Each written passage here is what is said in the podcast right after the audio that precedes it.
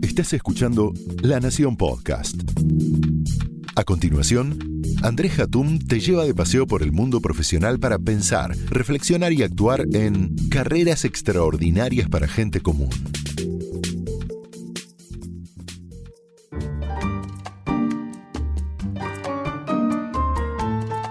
Hola, soy Andrés Hatum. Bienvenidos a este nuevo podcast de Carreras Extraordinarias. Hoy vamos a hablar de un tema que es medio tabú, que no mucha gente quiere compartir, y es el suicidio profesional.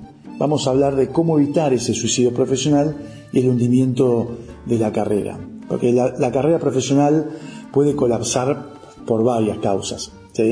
Una es esto que proponemos como suicidio profesional, que es cuando uno mismo es el que cava la tumba de la propia carrera por no comprenderse y por no entender el contexto interno y externo de las organizaciones que yo considero que post pandemia es fundamental. ¿eh? Lo que sucede externamente impacta definitivamente no solo en las organizaciones, sino en la propia carrera profesional y en el propio desarrollo.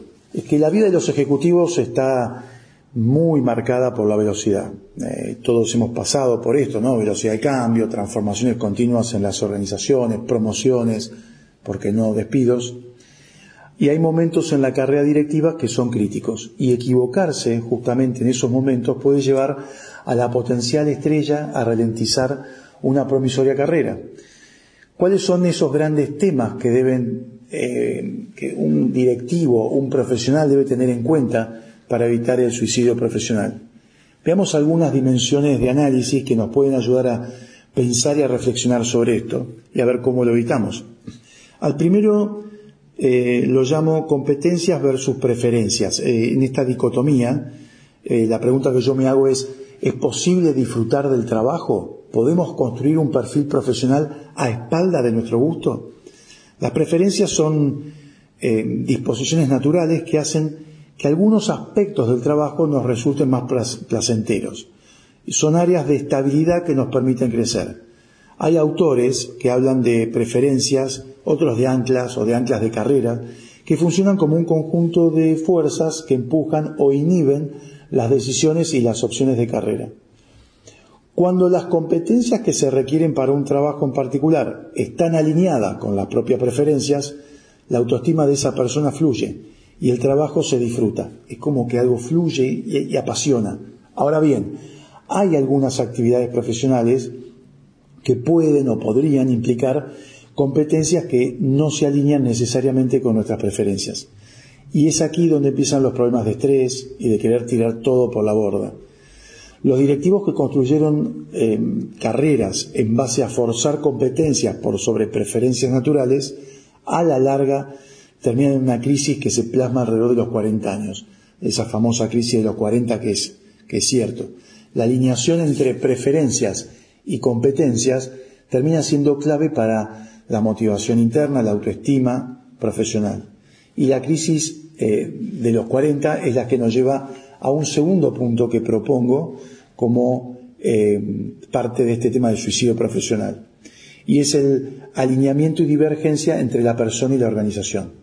¿Por qué digo esto? Porque al inicio de la carrera profesional nos encuentra eh, a los profesionales eh, nuestros objetivos profesionales y bastante alineados con la organización.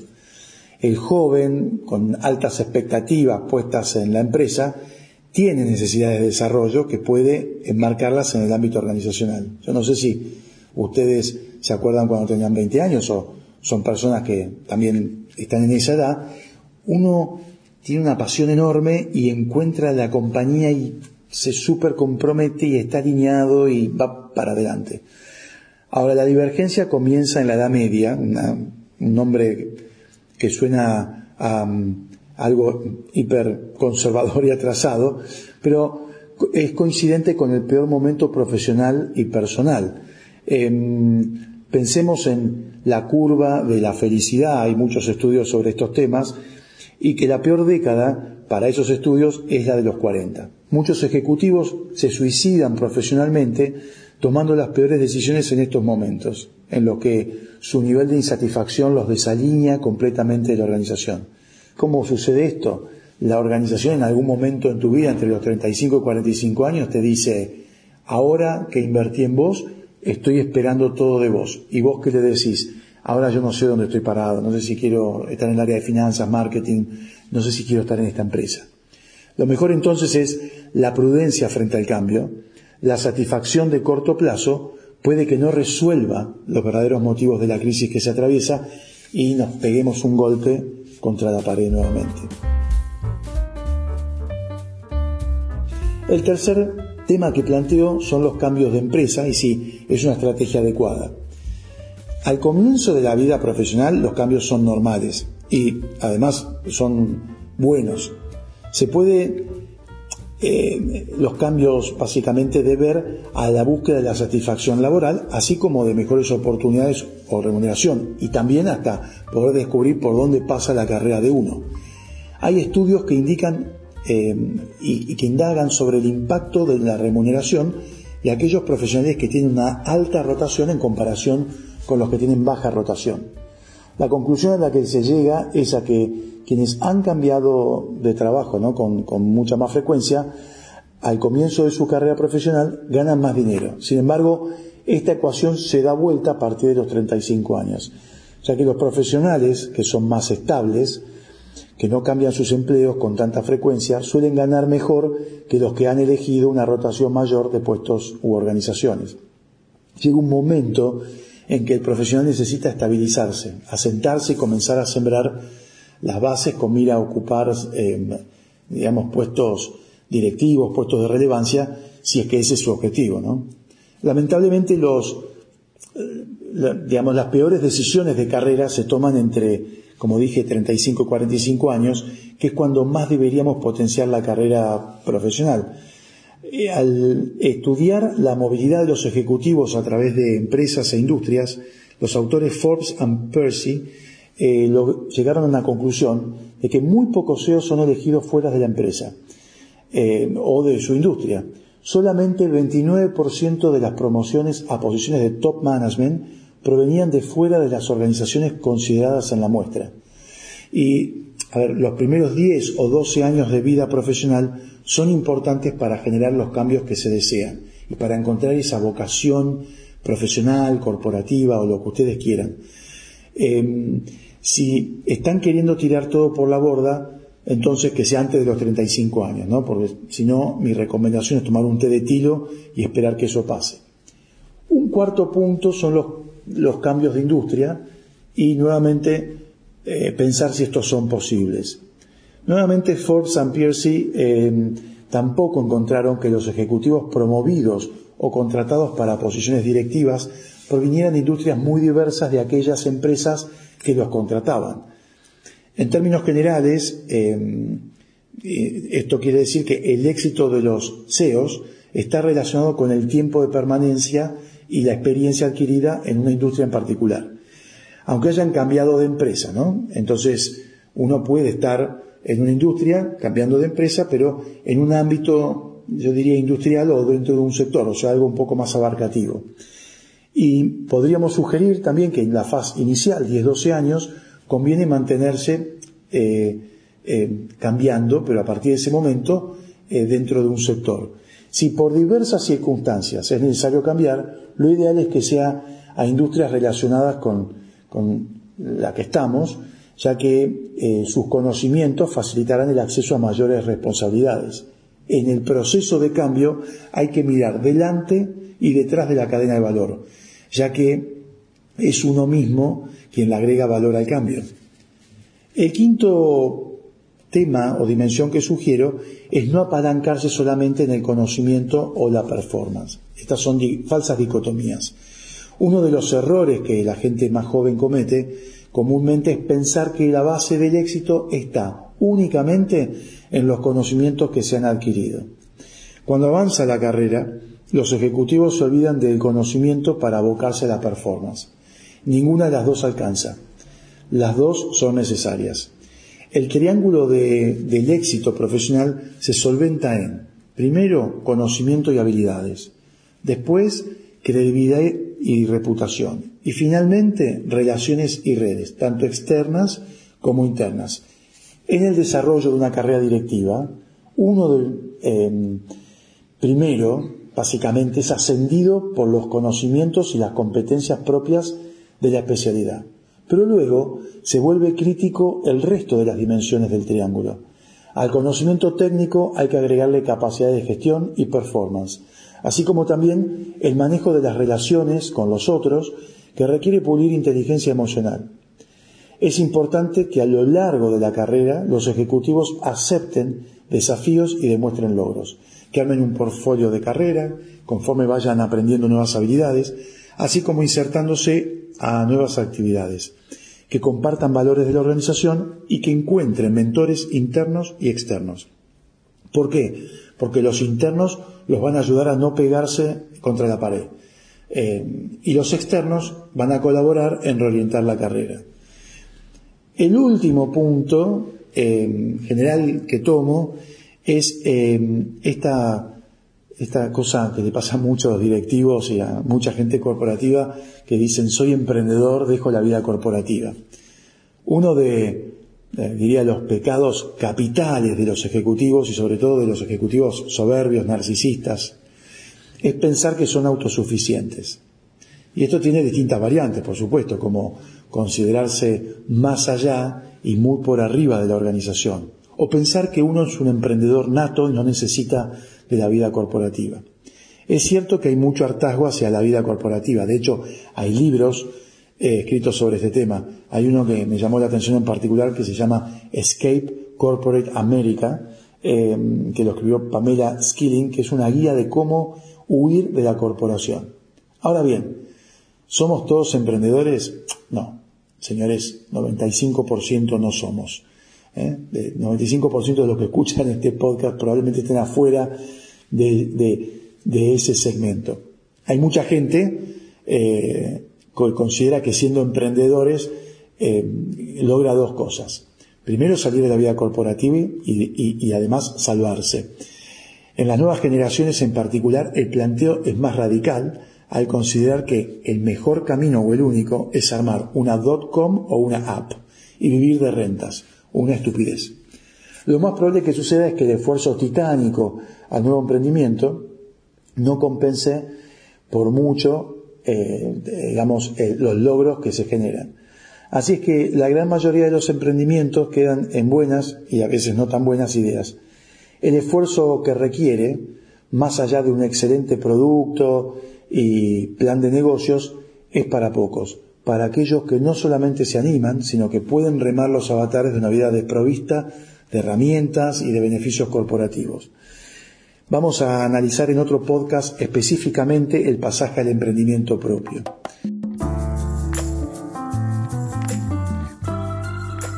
Hay muchas formas de suicidio profesional y también hay muchas formas de evitarlo. Cada paso en la carrera profesional se ve reflejado definitivamente en el currículum. Y dos cosas son importantes en este sentido. La primera, mantener la identidad profesional. Esta identidad se va conformando por distintos pasos de carrera que vamos dando, eh, por los eh, cambios de empresa, función, industria y por las preferencias que tenemos y competencias que vamos desarrollando. No hay que permitir que ninguna organización desconfigure esta identidad, porque el resultado no deseado será cambiar de trabajo eh, o no encontrarlo más si es que nos equivocamos, si es que nos equivocamos en el diagnóstico. La segunda es ir eh, tomando riesgos acotados a lo largo de la carrera, pero riesgos al fin, hay que tomarlos. Entender en qué tipo de industria se está trabajando, si es una industria madura o si es una industria dinámica, la cartera de producto, eh, poder proyectar y anticipar el futuro para poder dar los pasos adecuados sin necesidad de suicidarnos profesionalmente. Los invito a escuchar a Ana Renedo. Ana Renedo es Headhunter y nos habla de justamente el suicidio profesional. Escuchémosla y sigamos analizando este tema. Siempre que entrevisto a un profesional con un pasado exitoso y un futuro que podría haber sido brillante, me cuesta entender cómo puede alguien arruinar tan fácilmente lo que podría haber sido una carrera increíble. ¿Es a propósito? No. Yo creo que hay varios motivos, pero creo que hay uno que es clave, y es la incapacidad de aprender de los propios errores para poder construir algo positivo futuro a partir de una situación no exitosa del pasado. ¿Y qué quiero decir con esto? Alguien nos cuenta de sus cambios de trabajo. Bueno, me fui, o me fueron, porque mi jefe era insoportable. ¿Algún otro colega tuvo problemas con ese jefe? No, no, ninguno.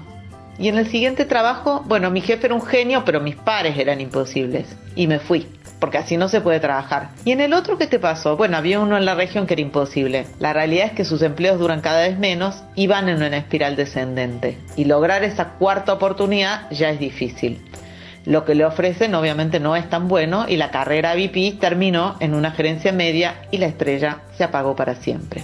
Quizás si en la primera oportunidad o en la segunda se hubiese hecho la pregunta que yo le hice, hubiese tenido la oportunidad de corregir el rumbo. Otro ejemplo, el candidato que siente que merece algo especial, un aumento, una promoción, un privilegio particular y que siempre está demandando eso, pero la compañía no se lo da, entonces llega un momento que la compañía se cansa de esos reclamos y lo invita a partir, o comienzan los cambios frecuentes en busca de ese deseo nunca alcanzado. Y un día todo terminó y como en el caso anterior, la estrella se apagó. Con lo cual, yo diría que antes de cometer un suicidio profesional, tengamos todos la capacidad y la inteligencia para mirarnos a nosotros mismos, ajustar la brújula y no repetir los mismos errores una y otra vez. En esta era de cambios vertiginosos es cada vez más importante poner en juego la inteligencia emocional que nos permita tener la agilidad para ajustarnos rápidamente a la realidad que nos rodea. Bueno, Ana Renedo nos hace poner eh, en, contexto, es un baño de realismo más que interesante. Ahora, para ir cerrando eh, esta temática, es, es, interesante poder entender que para que a uno lo asciendan es mejor que alguien se entere, pero sin suicidarnos en el camino. Em, miren, hace dos años atrás participé de una actividad con una empresa donde el CEO, directores, gerentes se juntaban por dos días, ¿no? estos outings que hacen muchas compañías y en el que suelo participar, en donde realizaron una serie de, de actividades entre esos miembros del grupo directivo. Uno de los gerentes, Pablo, se acercó al CEO y le dijo directamente, entiendo que conoces mi trabajo, por lo cual me gustaría saber tu feedback para poder prepararme para mi próximo paso de carrera y ser director en el futuro. ¿Actitud suicida o arrogante? El CEO eh, de la compañía me comentó en ese momento con una sonrisa sobre la actitud desafiante del gerente, de, Pablo. Y me dijo en ese momento, me gusta que la gente tenga objetivos, aunque para Pablo es muy pronto aún. Bueno, yo pensé que estaba cerrado el tema y que Pablo se arriesgó, pero no pasaba nada. A los seis meses Pablo fue promovido a director en la empresa. ¿Qué hizo Pablo? Algo que muchos no se animan. Se arriesgó a preguntar qué más le hacía falta para poder alcanzar su objetivo de carrera. Y lo hizo directamente en el centro neurálgico de la decisión de las promociones críticas en la, en la compañía, la dirección, es más, el CEO. Fue un atrevimiento eficaz el remarcar que estaba interesado en seguir creciendo en la empresa y contribuir con la organización. Pablo demostró, primero, objetivos laborales, ¿no? Eh, que eso es clave y fundamental. Pero cuidado, no todo el mundo quiere ser promovido. Algunos simplemente quieren vivir tranquilos sin avanzar mucho más en la carrera de lo que eh, ya han hecho. Yo recuerdo un exalumno mío que recibió una oferta para irse a México con una posición de vicepresidente en banca de inversión. Yo creo que esto era una oportunidad dorada para muchos ejecutivos y de hecho no sabía por qué eh, mi, mi exalumno me llamaba eh, para contarme esto, sino simplemente para compartir una alegría. Pero rechazó la propuesta y me dice, en ese momento me dijo, no quiero tener la presión y el estrés de la posición que me ofrecen. Mi trabajo hoy es bueno y no me voy a hacer rico con esta promoción. Y en mi vida prima una cosa, ser feliz. Bueno, me pareció interesante porque era una persona que había reflexionado mucho sobre qué quería de su vida, ¿no?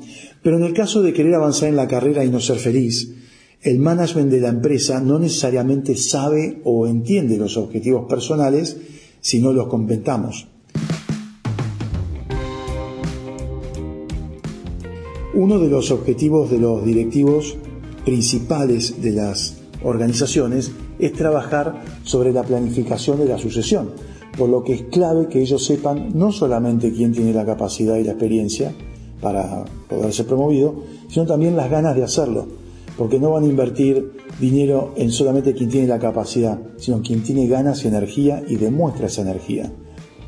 Si tenemos un ejecutivo con una excelente performance y además tiene la ambición de seguir creciendo, es una combinación poderosa que el CEO y su equipo están mirando. No, hay peor mal que no saber a dónde uno quiere ir, ¿no? Dice el dicho popular. En el mundo corporativo, el no saber a dónde ir tiene un único destino cierto, el de la puerta de salida.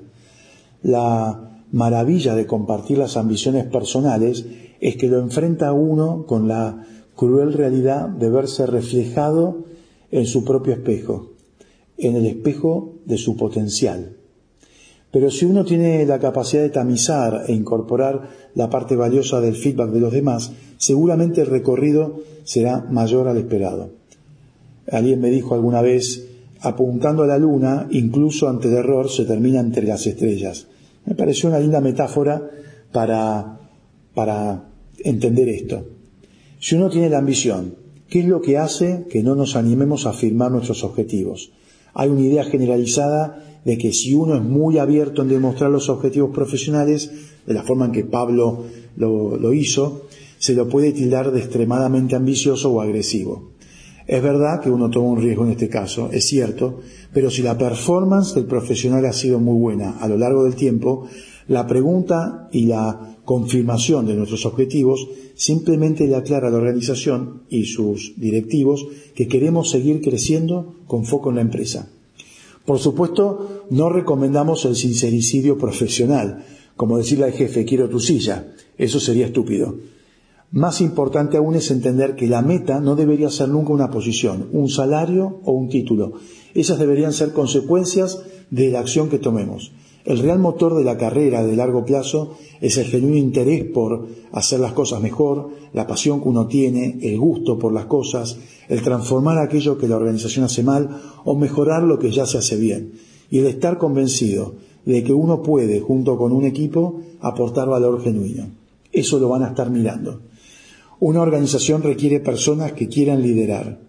Crecer en funciones de liderazgo no es un regalo, nadie le va a regalar nada es fruto de experiencia y capacidades. Saber comunicar claramente nuestros objetivos de carrera es demostrar esas capacidades. Y en última instancia, puede ser importante tener en claro si la empresa nos considera para funciones de mayor responsabilidad o no, para permitirnos seguir adelante o dar un paso al costado y hacer carrera en otro lugar. Entonces, ¿cómo consolidamos la carrera? Ese es un tema que probablemente eh, se los voy a dejar a ustedes para que piensen eh, después de este podcast. Así que gracias por acompañarme, nos seguimos viendo y nos seguimos escuchando en, el siguiente podcast eh, pronto. Muchas gracias. Esto fue Carreras Extraordinarias para Gente Común un podcast exclusivo de La Nación. Escucha todos los programas de La Nación Podcast en www.lanacion.com.ar. Suscríbete para no perderte ningún episodio. Estamos en Spotify, Apple Podcast, Google Podcast y en tu reproductor de podcast favorito. Seguí escuchando La Nación Podcast.